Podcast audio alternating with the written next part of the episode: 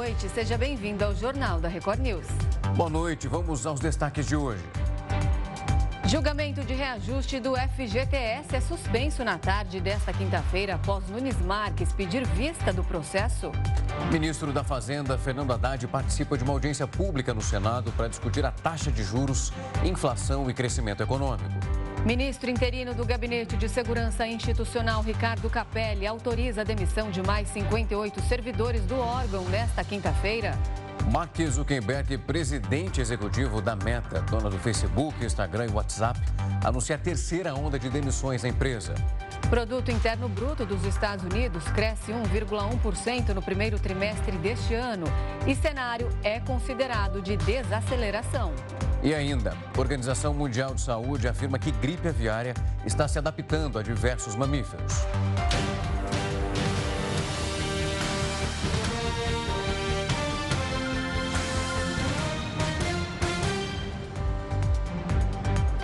O Supremo Tribunal Federal formou maioria para que mais 200 denunciados se tornem réus pelos atos extremistas do dia 8 de janeiro.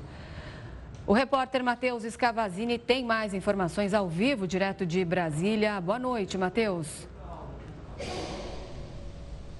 Boa noite para você, Renata, Rafael, boa noite a todos. É, como você mesma disse, é, os ministros então formaram maioria, alguns votos foram colocados no sistema do Supremo agora à noite e no total o placar então está em 6 a 0. Os ministros que votaram a favor de tornar réu réus mais esses 200 envolvidos são os ministros Dias Toffoli, Edson Fachin, Carmen Lúcia, Luiz Fux e Luiz Roberto Barroso, que seguiram o voto do relator, ministro Alexandre de Moraes. O julgamento começou nessa terça-feira e segue eh, em plenário virtual e segue até a próxima terça-feira. As denúncias fazem parte de vários inquéritos que tramitam na corte. Um deles investiga o planejamento e a responsabilidade intelectual desses atos. O outro investiga participantes da invasão que não foram presos em flagrante no dia desses atos. Os réus podem responder por associação criminosa, tentativa de abolição violenta do Estado Democrático de Direito, tentativa de golpe de Estado, ameaça, perseguição e incitação ao crime. Lembrando que o Supremo Tribunal Federal já concluiu o primeiro julgamento que tornaram réus os 100 primeiros denunciados pela PGR e na semana que vem inicia um outro julgamento envolvendo mais 250 pessoas. Renata, Rafael. Matheus, obrigado pelas informações. Bom trabalho por aí. O ministro interino do Gabinete de Segurança Institucional, Ricardo Capelli, autorizou a demissão de mais de 58 servidores do órgão. A medida desta quinta-feira faz parte da renovação dos quadros do GSI. Nesta quarta, o Gabinete de Segurança Institucional já havia demitido 29 servidores. Três dos quatro secretários nacionais que atuavam na pasta e mais 26 servidores foram desligados. Ricardo Capelli foi nomeado para substituir o chefe do GSI, General Gonçalves Dias, que pediu demissão após a divulgação de um vídeo em que ele aparece circulando entre extremistas que invadiram o Palácio do Planalto no dia 8 de janeiro. Além de Gonçalves Dias, outros funcionários do GSI aparecem em meio aos invasores nas gravações. Os vídeos criaram uma crise dentro do GSI. O Gabinete de Segurança Institucional é responsável pela segurança do presidente da República e do patrimônio da presidência. No início da semana, Lula determinou que o processo de mudança dos servidores do órgão deveria ser acelerado e que 35% do quadro já havia sido renovado. O Supremo Tribunal Federal suspendeu novamente o julgamento sobre a correção do FGTS. A corte analisa o pedido de mudança do índice usado para correção do dinheiro depositado nas contas do Fundo de Garantia por Tempo de Serviço. O julgamento foi suspenso nesta quinta-feira, depois que o ministro Nunes Marques pediu mais tempo para analisar o processo. A ação foi aberta em 2014 e questiona a taxa usada para corrigir o saldo nas contas do FGTS. Como o índice é menor que a inflação, a ação pede que ele seja substituído pelo IPCA ou INPC. além da correção dos saldos desde 1999. O argumento é que a perda em relação à inflação teria sido de mais de 48% até 2013. Atualmente, o fundo rende 3% ao ano, mais a taxa referencial, que é próxima de zero. Já a caderneta rende mais de 6% ao ano, mais a taxa referencial. Já a Advocacia Geral da União apresentou uma estimativa ao Supremo de que o impacto aos cofres públicos com uma correção seria mais de 660 bilhões de reais. O órgão diz que o FGTS tem 118 bilhões em caixa e poderia até deixar de operar. A União precisaria entrar com um aporte para completar o valor restante. O julgamento já tinha sido suspenso na última semana após os votos dos ministros Luiz Roberto Barroso e André Mendonça, favoráveis à mudança. Barroso, que é relator da ação, defendeu que o fundo tenha a mesma remuneração da poupança, mas que os ganhos não sejam retroativos à ação. Quem analisa com a gente a atual situação desse julgamento sobre o FGTS e o que pode acontecer a partir de agora é o doutor Victor Gadelha. É advogado e também fundador da Easy Legal, plataforma que facilita o acesso a serviços judiciais. Doutor, uma ótima noite. É um prazer recebê-lo aqui para falar desse assunto. Boa noite, Rafael. Boa noite, Renata. É um prazer estar aqui. Doutor, quando, eu quero começar de fato pela reportagem que a gente acabou de exibir. Nós mostramos o ministro Barroso também defendendo e dizendo que não pode continuar dessa forma, é preciso fazer um reajuste, além dessa referência na taxação de 3%. Ele aponta como caminho em relação à caderneta de poupança, que passa dos 6%. Na sequência, vimos também André Mendonça, o ministro, indo na mesma linha que é favorável. Além dessa possibilidade da poupança, é, há uma outra definição que também pode ser tocada pelos ministros e que vai servir também como norte no caso de uma revisão? Ah, sim. Na verdade, a ação, a ADI 5690, impetrada pelo Partido Solidariedade, ela sequer pede a equiparação à poupança. Ela pede que a TR seja substituída pelo INPC ou pelo IPCA, né? e que então eles é que sejam adicionados ao índice de 3% para se chegar ao valor final da rentabilidade do FGTS. Apesar de só dois votos terem sido proferidos até agora, uma coisa interessante que aconteceu na sessão de hoje foi que o ministro Luiz Fux ele praticamente adiantou o voto dele ao interpelar o ministro Nunes Marques para que ele apreciasse o caso em favor dos trabalhadores. Então, aparentemente, a, a, votação deve ser relativamente disputada, como ocorreu recentemente em relação à revisão da vida toda do INSS, em dezembro do ano passado.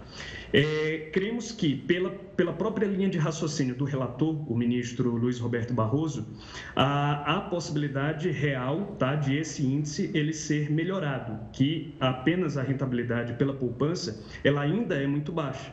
Veja, se qualquer investidor espontaneamente emprestar dinheiro para o governo, ele vai ser remunerado com base na taxa Selic ou de maneira proporcional à taxa Selic. Por que, que então o trabalhador que pertence, em grande maioria, às faixas de menor renda da população, quando ele empresta compulsoriamente dinheiro para o governo, ele é remunerado pela metade disso? Então, acho que ainda tem muito pano para manga e muita coisa ainda a ser discutida pelo plenário do Supremo. Doutor, na sua avaliação, o Supremo deve chancelar a tese do ministro Barroso e, se ela for aprovada, quem vai ter direito a essa correção? Bom, é, como eu disse, né, imagino que a votação vá ser apertada, imagino que, como o próprio ministro Luiz Fux antecipou, a, a, vai haver uma discussão em relação ao índice mais apropriado, se de fato a rentabilidade deve ser equiparada à poupança ou algum outro índice que reflita melhor o poder de compra do trabalhador, como é o caso do INPC ou do IPCA. E, é, embora no voto do ministro Luiz Roberto Barroso ele tenha determinado que, ele tenha sugerido que a, a, a decisão do Supremo tenha eficácia apenas a partir da data do julgamento e que as diferenças passadas deveriam ficar a cargo do Congresso Nacional ou das centrais sindicais, mediante lei ordinária ou mediante convenção coletiva, é, não está clara ainda qual que é a posição do Supremo, qual que vai ser a posição do Supremo em relação às mais de 200 mil ações individuais que estão tramitando hoje perante o Judiciário, que estão suspensas aguardando o resultado desse julgamento. Então, ainda não dá para saber se pelo menos as pessoas que já ingressaram ou que ainda vão ingressar até a data do julgamento com as suas respectivas ações individuais vão poder se beneficiar do passado, ainda que haja modulação dos efeitos dessa decisão. Doutor, no caso se essa correção, pelo menos se esse placar for mantido, por mais que ele seja arriscado, e nós tenhamos então a correção do FGTS, nós mostramos aqui que a AGU tem uma tese diferente, dizendo que o que se tem hoje em caixa, e se essa correção fosse feita, impossibilitaria, impossibilitaria, melhor dizendo, esse pagamento, também essa revisão no caso dessas ações analisadas e quem acionou a justiça tendo um parecer que é favorável. Esse ato de nem todo mundo ter acesso, nem todo mundo ter essa correção de modo automático, pode facilitar o andamento, então, essa possibilidade de correção, já que não é todo o dinheiro indo em todas as decisões ao mesmo tempo. Sim, com certeza. E normalmente nessas decisões com grande impacto econômico, o Supremo faz isso. Quando ele modula os efeitos da decisão, ele de fato, ele costuma, em casos de grande impacto econômico, é, restringir a eficácia da decisão dele para a data do julgamento em diante, o que a gente chama de eficácia ex nunc ou prospectiva mas ele costuma proteger aqueles contribuintes ou aqueles cidadãos que entraram com a ação judicial antes do julgamento. O raciocínio por trás disso é mais ou menos o seguinte: olha, quem entrou com uma ação individual tinha justa expectativa de receber os valores relativos ao passado, porque antes de haver qualquer modulação, era esse o direito que qualquer um teria, né? contanto que dentro do prazo prescricional.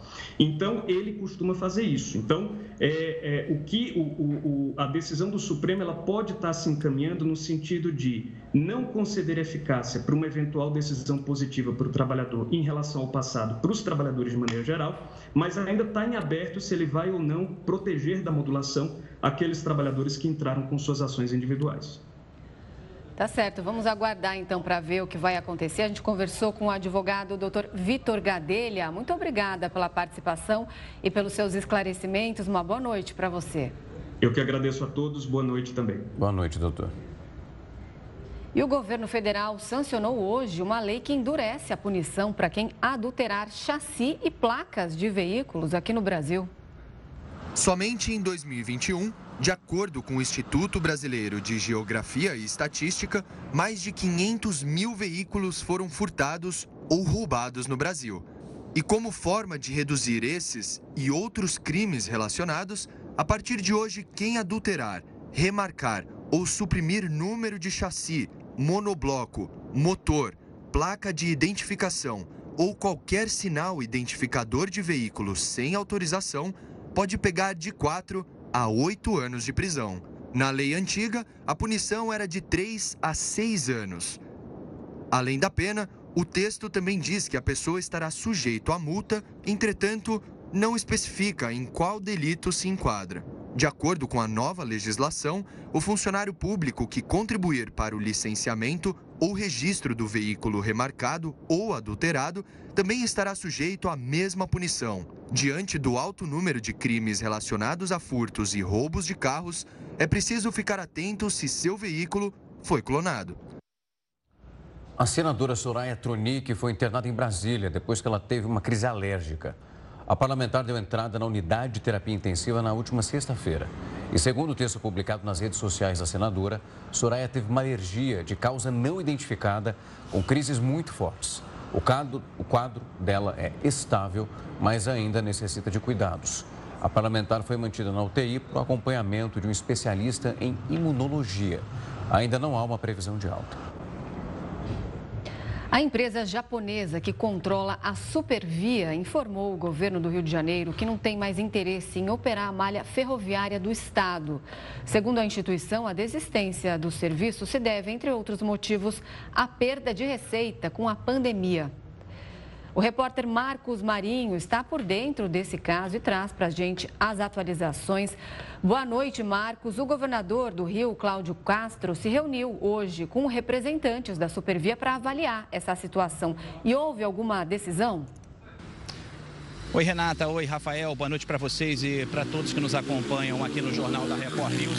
Terminou sem acordo a reunião entre o governador do Rio, Cláudio Castro, e os representantes da empresa japonesa que administra a Supervia, a concessionária dos trens urbanos aqui no Rio de Janeiro. Os representantes da empresa formalizaram o desejo de abandonar a concessão, de deixar de prestar o serviço ao Rio de Janeiro. E o governador, por sua vez, disse que vai fazer um novo modelo de licitação, modelo transparente, mas não falou em prazos e nem explicou que tipo de modelo será esse. A Supervia alega que quer deixar o serviço porque teve perdas financeiras, teve muitas perdas de passageiros durante a pandemia. Já o governador afirma que foi feito um aporte de 400 milhões de reais e que o serviço continua ruim. A discussão continua e agora é preciso esperar o tempo que o governador não especificou quando será feita essa transição. Falando em transição, a Comissão de Transportes da Assembleia Legislativa do Rio decidiu criar um grupo de trabalho para acompanhar essa transição. Os trens são importantes meios de transportes do Rio de Janeiro porque ligam os municípios da Baixada Fluminense aos bairros da zona norte da capital e também ao centro da capital fluminense. E quase que diariamente a concessionária Enfrenta paralisações do serviço. Isso porque muitos usuários de drogas roubam os cabos de energia que fazem com que o serviço continue operando. Esses cabos são roubados por usuários de drogas e são vendidos em ferros velhos. E a população continua reclamando. Diariamente, essas composições circulam lotadas e os atrasos são constantes. Recentemente, outra concessionária de transporte público resolveu também abandonar o serviço. A concessionária que administra as barcas também alegou ao governo do estado que queria abandonar o serviço porque também teve queda de passageiros. No entanto, firmou um acordo com o governo e vai continuar operando por mais dois anos até a realização de uma nova licitação. Volto com vocês aí no estúdio. Obrigado pelas informações. O tratado entre Brasil e Paraguai para a operação da hidrelétrica de Itaipu completou 50 anos. Isso aconteceu essa semana. Essa marca abre uma brecha para uma renegociação dos termos dessa usina. O novo acordo deve ser feito já no próximo semestre entre o presidente Lula e o novo governante paraguaio, que vai ser definido no final desse mês. Assunto para ele, Heródoto Barbeiro. Heródoto, uma ótima noite para você. A revisão desse tratado lá de Itaipu pode deixar a conta de luz para a gente um pouco mais barata, porque lá eles estão de olho também, né? Olha, acho que não vai ficar mais barato, não. Vou explicar por quê. Uh, o tratado, como você lembrou, completou 50 anos, ou seja, há 50 anos nós começamos a construir a hidrelétrica de Itaipu, lá no Rio Paraná. Metade nossa, metade do Paraguai. Né? Só que é o seguinte: o Paraguai não tinha grana, então o Brasil fez um empréstimo internacional para pagar a construção. E isso foi colocado na nossa conta de luz. Ao longo de todo esse tempo, uma parte do, da nossa conta de luz era para pagar o empréstimo para construir Itaipu. Pagamos, pagamos. Então, sem o empréstimo, já não vão pagar mais, não precisa, pagamos inteiro, aparentemente deveria ficar mais barato, mas não vai. Por que razão? Pelo seguinte, 50% da energia gerada aí, ó, onde a gente está mostrando, é nossa. 50% é do Paraguai. Ocorre que o Paraguai usa só 5%.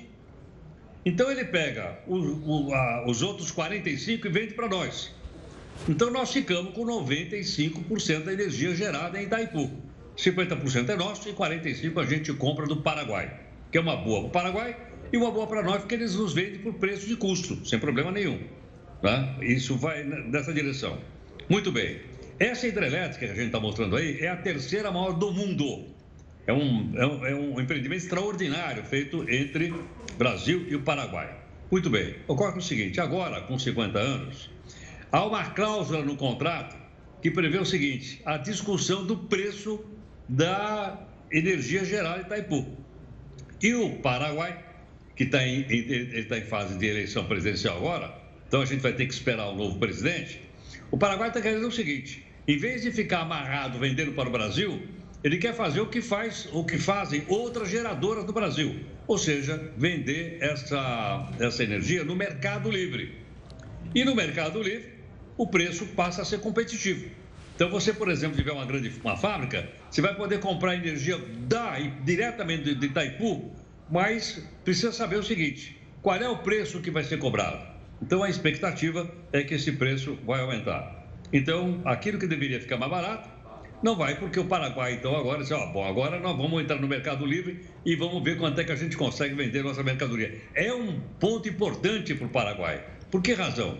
Pelo seguinte, porque é, 90% da energia do Paraguai vem dessa hidrelétrica, só que é pouquinho. Para nós, não. Para nós, toda a energia que a gente tira daí equivale só a 8 ou 9% do nosso consumo.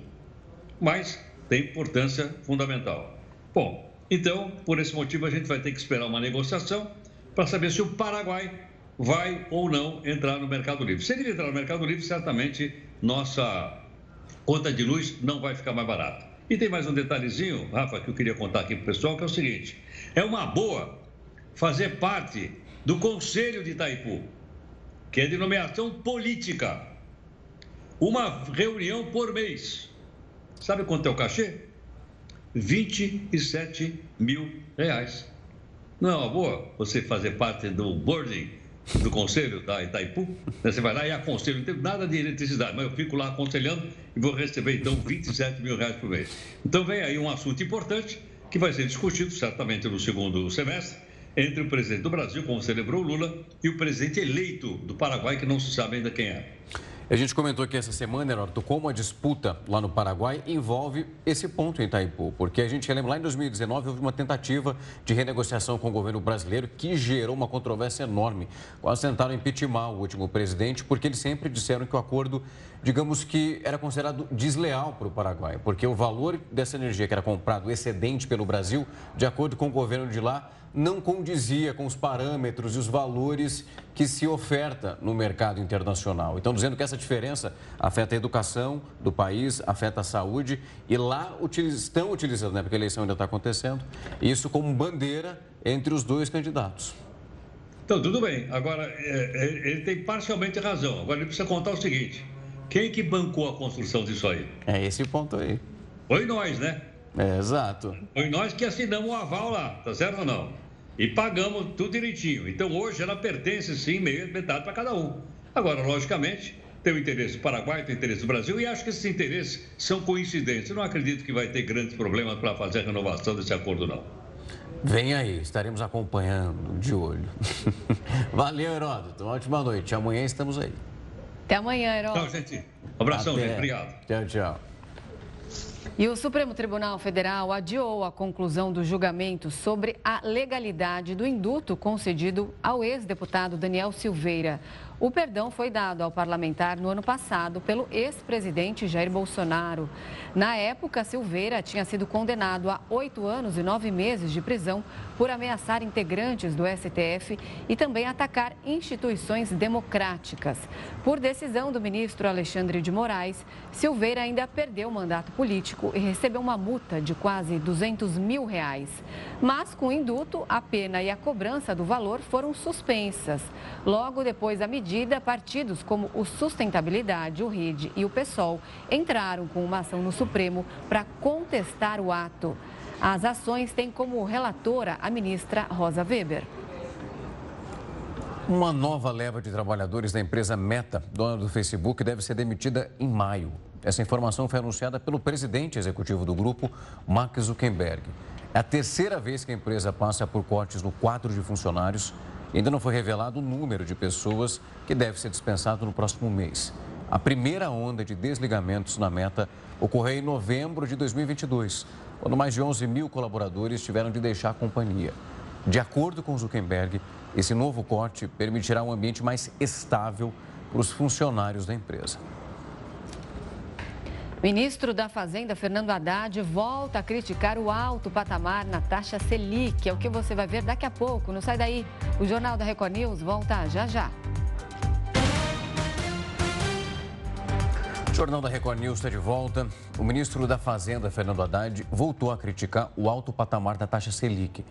Para ele, esses juros altos podem resultar em problemas na arrecadação federal.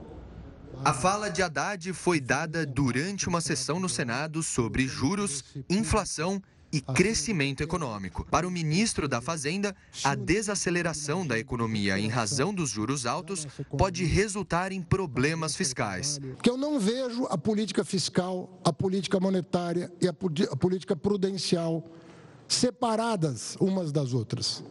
Elas fazem parte da mesma engrenagem. Se a economia continuar desacelerando por razões é, ligadas à política monetária, nós vamos ter problemas fiscais, porque a arrecadação vai ser impactada. Eu não tenho como dissociar o monetário do fiscal.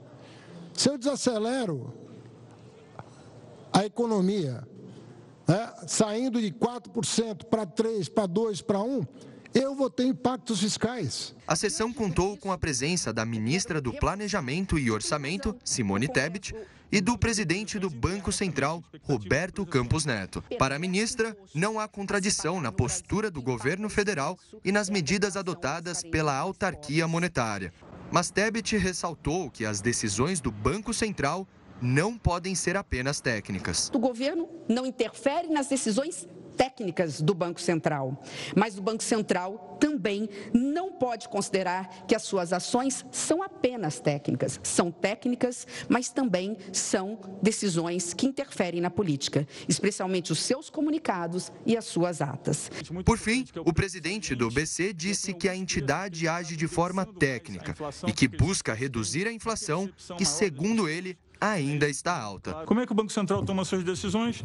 É uma decisão técnica. É, a gente tem muitas variáveis que são levadas em consideração, são dois dias de reunião. A gente tem uma parte de projeções e usa variáveis domésticas e internacionais. Quais são as três principais coisas que nós olhamos? A inflação corrente, o hiato, ou seja, a capacidade da economia crescer sem produzir inflação, e aí a gente tem uma parte que é projeções e expectativas. Desde o início do ano, o governo federal tem criticado o patamar da taxa Selic, um dos mais altos do mundo. Desde setembro do ano passado, os juros básicos da economia estão em 13,75% ao ano. Este é o maior nível da Selic em mais de seis anos. O Brasil criou mais de 195 mil empregos formais em março deste ano. Este é o terceiro mês consecutivo com saldo positivo. De acordo com dados do CAGED divulgados pelo Ministério do Trabalho, foram mais de 195 mil postos de trabalho com carteira assinada criados em março.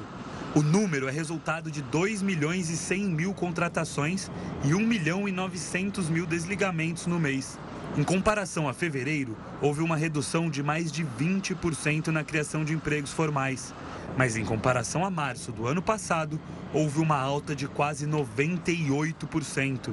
Com o saldo alcançado em março, o país chega a 42 milhões de empregos formais nos setores público e privado. Todas as regiões brasileiras tiveram saldo positivo na abertura de vagas. O Sudeste liderou com mais de 113 mil empregos e o Norte ficou em último, com 10 mil postos criados. O setor que puxou a alta de março foi o de serviços, com saldo positivo de 122 mil novas vagas. Na sequência aparecem construção, indústria, comércio e indústria de transformação.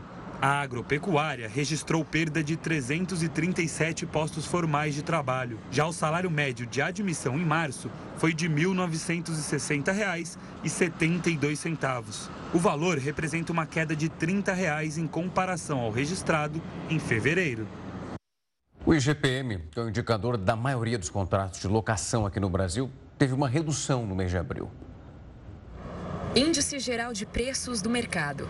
Esse nome pode não ser muito familiar, mas é ele que indica o reajuste de muitos contratos de aluguéis no país. E de acordo com dados publicados pela Fundação Getúlio Vargas, o IGPM caiu 0,95% em abril, na comparação com a alta de 0,05% apurada em março. Dessa forma, o acúmulo de queda é de 2,17% nos últimos 12 meses. A variação do IGPM mantém a tendência de queda apurada desde maio de 2021, quando o indicador apresentava oscilação de 37% para as locações que venceriam no mês seguinte. Em abril do ano passado, o indicador subiu 1,41% e o índice acumulado no período anual foi de 14,7%, percentual repassado aos contratos de maio de 2022. Apesar do recuo do Índice Geral de Preços de Mercado, o preço do aluguel não deve cair. Isso porque muitos contratos possuem cláusulas que inibem o reajuste negativo do indicador ou tiveram troca para o IPCA, o Índice Nacional de Preços ao Consumidor Amplo. E há formas de evitar altas no valor do aluguel, seja em cláusulas no contrato, seja em boa harmonia com o proprietário. Para se evitar altas nos contratos de locação, é importante que tenha um contrato bem rígido. É, eu sempre sugiro que é, a, o índice de correção, por exemplo, o IGPM, seja limitado a algum percentual. A correção se dará pelo IGPM limitado a 7% ao ano, a 8% ao ano, porque eventualmente, se o índice ultrapassar esses 8% ao ano, o contrato já prevê a limitação daquele reajuste. E o que é mais importante para fins de manutenção do contrato, é, mesmo num valor é, melhor, é, é, o pagamento em dia por parte do inquilino. Um bom inquilino ele consegue um valor de locação melhor, já que o locador não quer ter problema com é, inquilinos aventureiros. E sobre o IGPM recuar mais que o esperado em abril, a gente conversa agora com o economista e pesquisador do FGV Ibre, Matheus Peçanha. Boa noite, Matheus. Seja bem-vindo ao Jornal da Record News. Boa noite, Renata. Boa noite, Rafael. Prazer tudo meu. Boa noite.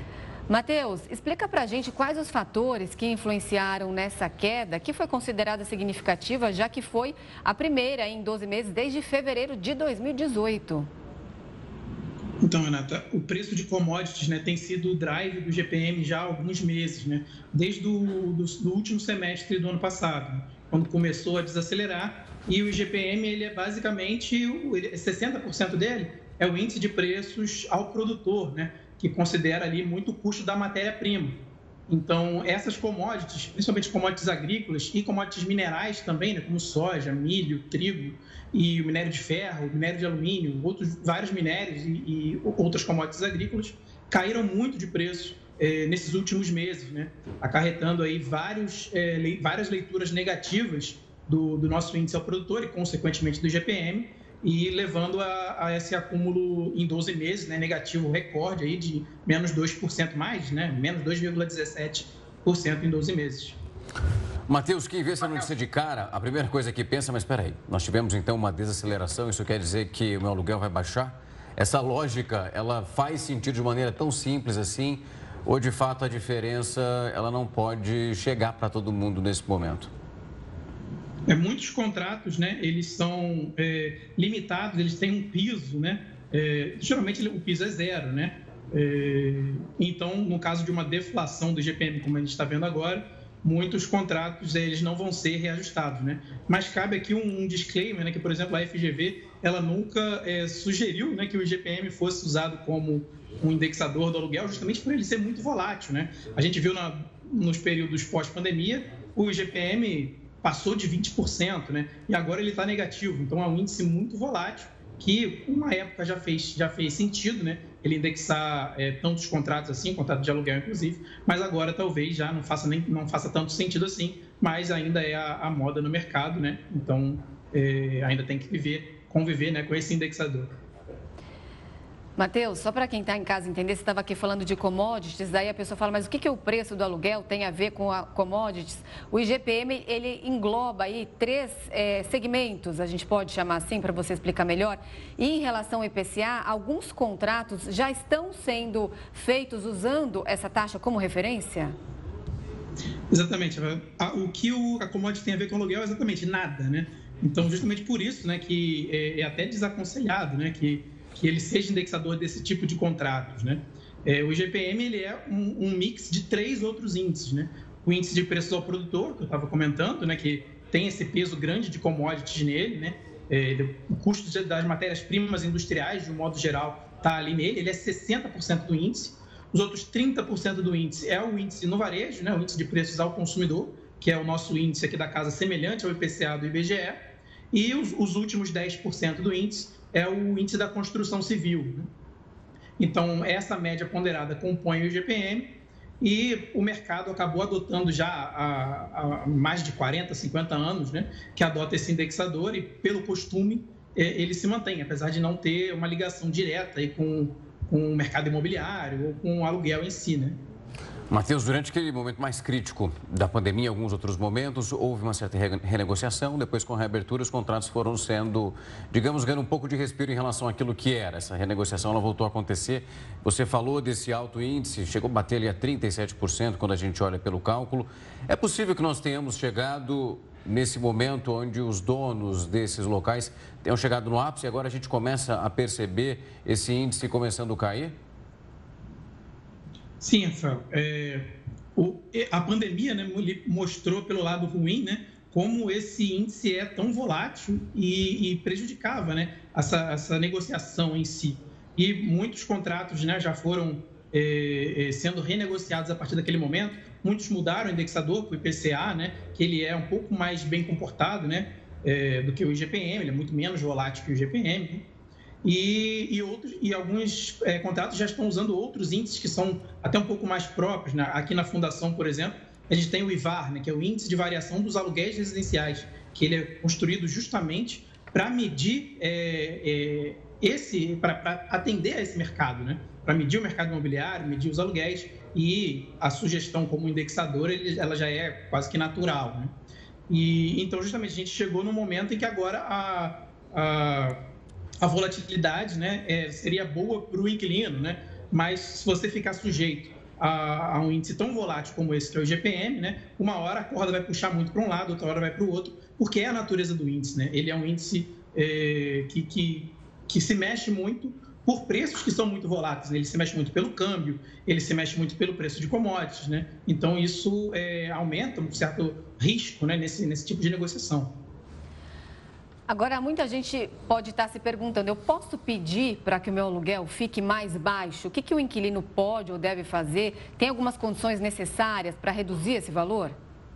É, primeiro, tem que se balizar sempre no próprio contrato, né? De repente, ver se não tem esse piso aí, né? E tudo vale pela negociação, né? Depende se você é um bom pagador. Isso pode ser levado para a mesa de negociação, né? Você é, é mostra né, seu histórico, o, o, óbvio que o proprietário vai saber o histórico né, do, da, daquele seu inquilino, se você é um bom pagador, de repente pode até haver uma negociação para reduzir o valor do aluguel nesse percentual. Né? Mas aí tudo vai é, do que está no contrato e de uma boa negociação. Matheus, muito obrigado. Foi um prazer recebê-lo para entender um pouco dessa variação, o que é, podemos esperar para esses próximos levantamentos e como essa flutuação acontece também com tanta frequência. Foi um prazer recebê-lo aqui. Prazer foi meu, Renato. Rafael, obrigado. Boa Até. noite. Boa noite. O presidente Luiz Inácio Lula da Silva deve assinar nos próximos dias a medida provisória que aumenta o salário mínimo. O ministro do Trabalho, Luiz Marinho, confirmou que o presidente Lula vai assinar o texto que institui o salário mínimo de R$ 1.320 para esse ano. Lula já havia dito que gostaria de assinar a medida perto do feriado do Dia do Trabalho, no dia 1 de maio. O presidente também já havia anunciado o novo valor. De acordo com as informações do DIEESE, o salário mínimo serve de referência para 60 milhões de pessoas no Brasil. Segundo o IBGE, o setor de serviços avançou 1,1% em fevereiro, uma alta insuficiente para reverter o tombo de 3% que foi registrado em janeiro. Com esse resultado, o setor avançou 5,4% quando comparado ao mesmo mês do ano passado. Os setores de tecnologia da informação e de transportes continuam ditando o ritmo dos serviços aqui no Brasil. Só o setor de transportes registrou um crescimento de 2,3%, enquanto os serviços de informação e comunicação avançaram 1,6%. Esta é a 24ª taxa positiva consecutiva na comparação com os meses anteriores. A baixa ficou por conta das áreas de serviços profissionais e administrativos, que registraram uma baixa de 1%. O PIB dos Estados Unidos cresceu 1,1% no primeiro trimestre deste ano. Apesar do resultado, o cenário é considerado de desaceleração. O produto interno bruto dos Estados Unidos apresentou alta de 1,1% no primeiro trimestre, considerando a taxa anual ajustada divulgada pelo Departamento de Comércio do país nesta quinta-feira. Como comparação, o resultado do trimestre anterior foi de 2,6%. A projeção dos especialistas para este trimestre era de alta de 2%. O crescimento econômico americano desacelerou mais do que o esperado no primeiro trimestre deste ano, apesar do aumento nos gastos do consumidor. Mesmo com a desaceleração, o Federal Reserve está a caminho de aumentar a taxa de juros no país em mais 25 pontos base na próxima semana. O objetivo da medida é tentar reduzir a inflação americana, atualmente na casa dos 5%.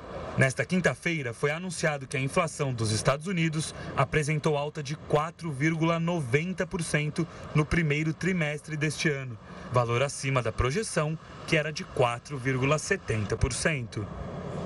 Os Estados Unidos e a Coreia do Sul ameaçam o regime de Kim Jong-un e a tensão na região aumenta. A ameaça aconteceu durante uma coletiva de imprensa na Casa Branca. Joe Biden e seu colega sul-coreano Yoon Suk-yeol disseram que caso ocorra um ataque da Coreia do Norte, o fim de Kim Jong-un será inevitável, uma vez que não teriam dúvidas de usar armas atômicas. Os dois países assinaram a declaração de Washington para reforçar a cooperação na área da defesa, inclusive a nuclear, por meio de consultas mais estreitas. Entre as medidas decididas está a escala de um submarino nuclear na Coreia do Sul. Por outro lado, o líder norte-coreano Kim Jong-un defendeu o aumento da produção de armamentos e alertou que o país deve se preparar para usar mísseis a qualquer momento e em qualquer lugar. Vale lembrar que ano passado a Coreia do Norte se declarou uma potência nuclear irreversível. O Peru decretou estado de emergência nas fronteiras do país devido a uma crise migratória. A medida permite que as Forças Armadas peruanas se juntem à polícia nos principais postos de alfândega do país. O objetivo é fortalecer a repressão contra imigrantes que tentam entrar ilegalmente no Peru. Segundo o Acnur, o Alto Comissariado da ONU para Refugiados, a maioria dos imigrantes são do Haiti e também da Venezuela. O Peru concentra a segunda maior quantidade de refugiados venezuelanos do mundo, atrás apenas da Colômbia, isso segundo dados da ONU. Já entre os haitianos, o Peru é um destino bem menos popular. Segundo observadores, muitos desses imigrantes têm o objetivo apenas de passar pelo Peru para se dirigir aos Estados Unidos. A presidente do país, Dina Boluarte, afirmou que o estado de emergência já está valendo. Ela não informou, porém, quanto tempo a medida vai durar ou se envolverá restrições a direitos. Essa não é a primeira vez que Dina declara estado de emergência no Peru. Assim que assumiu em dezembro, ela convocou o exército para atuar em diversas regiões do território para controlar os protestos de apoiadores do antigo presidente Pedro Castilho. O Conselho de Administração da Petrobras tem um novo presidente. Você confere em instantes aqui na Record News. O secretário de Petróleo do governo Pietro Mendes foi eleito o novo presidente do Conselho de Administração da Petrobras. Inicialmente foi apontado um possível conflito de interesse com a indicação de Mendes por ele ser integrante do Ministério de Minas e Energia. Mas apesar disso, os acionistas decidiram pela eleição dele para a presidência. Outros sete membros do colegiado também foram eleitos nesta quinta-feira. O presidente da mesa da Assembleia destacou que essas decisões dos acionistas são soberanas e devem ser feitas em função do interesse da empresa. O Telegram disse que vai recorrer da decisão que suspendeu o aplicativo no Brasil nesta quinta-feira. A empresa classificou os dados exigidos pela Justiça como tecnologicamente impossíveis de serem obtidos.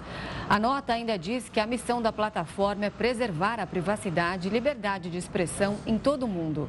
O Telegram foi suspenso nesta quinta-feira por determinação da Justiça Federal do Espírito Santo. A justificativa para a decisão é que a empresa entregou apenas dados parciais sobre grupos neonazistas suspeitos de envolvimento em casos de violência em escolas. Além disso, a Justiça determinou uma multa de um milhão de reais para cada dia que a plataforma não fornecer os dados solicitados. Grandes empresas de tecnologia ao redor do mundo estão produzindo os próprios modelos de robôs cachorros inteligentes. Já viu um? Eu não. Eu nunca vi de perto, vi já algumas reportagens. A Record, inclusive, fez uma e o rapaz andando por aí, por São Paulo com ele. E não é só para isso, tem várias utilidades. O mais conhecido é produzido pela empresa americana de engenharia e robótica Boston Dynamics, que é o um modelo chamado de Spot. Além de estar à venda e também disponível para uso pessoal, que é esse caso que eu vi aqui em São Paulo. E a utilização desse equipamento é voltado para o uso industrial. Para a gente entender melhor como essas tecnologias funcionam, vamos conversar agora com ele, Gil Jardelli, professor de Estudos do Futuro e apresentador do programa Imponderável. Boa noite para você, Gil. Boa noite, Rafael. Boa noite, Renata. Tudo bem? Tudo ótimo. Gil, eu estava falando aqui para Renata que eu já vi aqui na casa, já fez algumas reportagens, inclusive era em São Paulo. Um rapaz que tinha um virou um frisson quando ele saiu pela rua.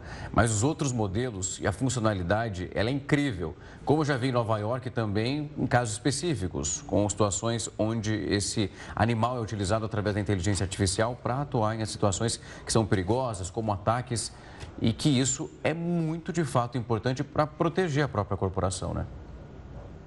É, temos agora um famoso que ele ganhou até o nome de Perceval, na verdade eles são vários, mas todos com o mesmo nome, e ele trabalha no metrô de Paris, porque além de ajudar sobre esse conceito da manutenção, existe um problema em Paris que tem muitos ratos e os ratos podem realmente danificar ali a infraestrutura do metrô e até parar algumas estações. Então ele tem um processo de olhar é, é, por aquecimento, que corpo é aquele, entender que ali pode ser um rato, pode ser um outro tipo de animal e ajudar né, a, ou retirar esse animal, ou até mesmo dar alguma, algum encaminhamento para ele. Então, o Percival está sendo um grande ajudante da manutenção do metrô é, de Paris, mas aí está espalhado em estádios de futebol, em indústrias, está ajudando até a, a defender fronteiras de alguns países são esses cachorrinhos robôs que eles não são tão, digamos assim, fofinhos, né?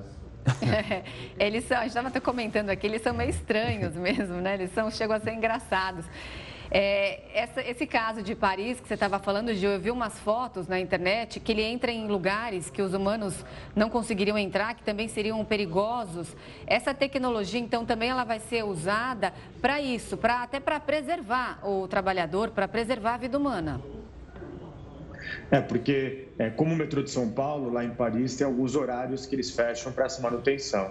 E muitas vezes o ser humano teria que entrar ali em locais para ver se, tinha, se tem algum, né, uma ratazana, ou até mesmo um cachorrinho, um gatinho que sem querer foi parar ali nessa, né, nessa, na, no metrô de Paris. Então o Perceval está ajudando muito. É, e, e, você começa a ver pessoas correndo com eles em volta do mundo. Então, ele virou um colega de, de caminhada, de, de, de, de corrida. Ele também está sendo utilizado para fazer danças coletivas na abertura de um campeonato no Japão. Né? Mas você tem um outro robozinho muito fofinho, que ele chama Aibo, ele é da Sony. Ele custa em média 3 mil dólares. E eu fiquei muito chocado quando ele foi lançado, porque eu falei assim, ele é um cachorro de inteligência artificial, de reconhecimento de voz.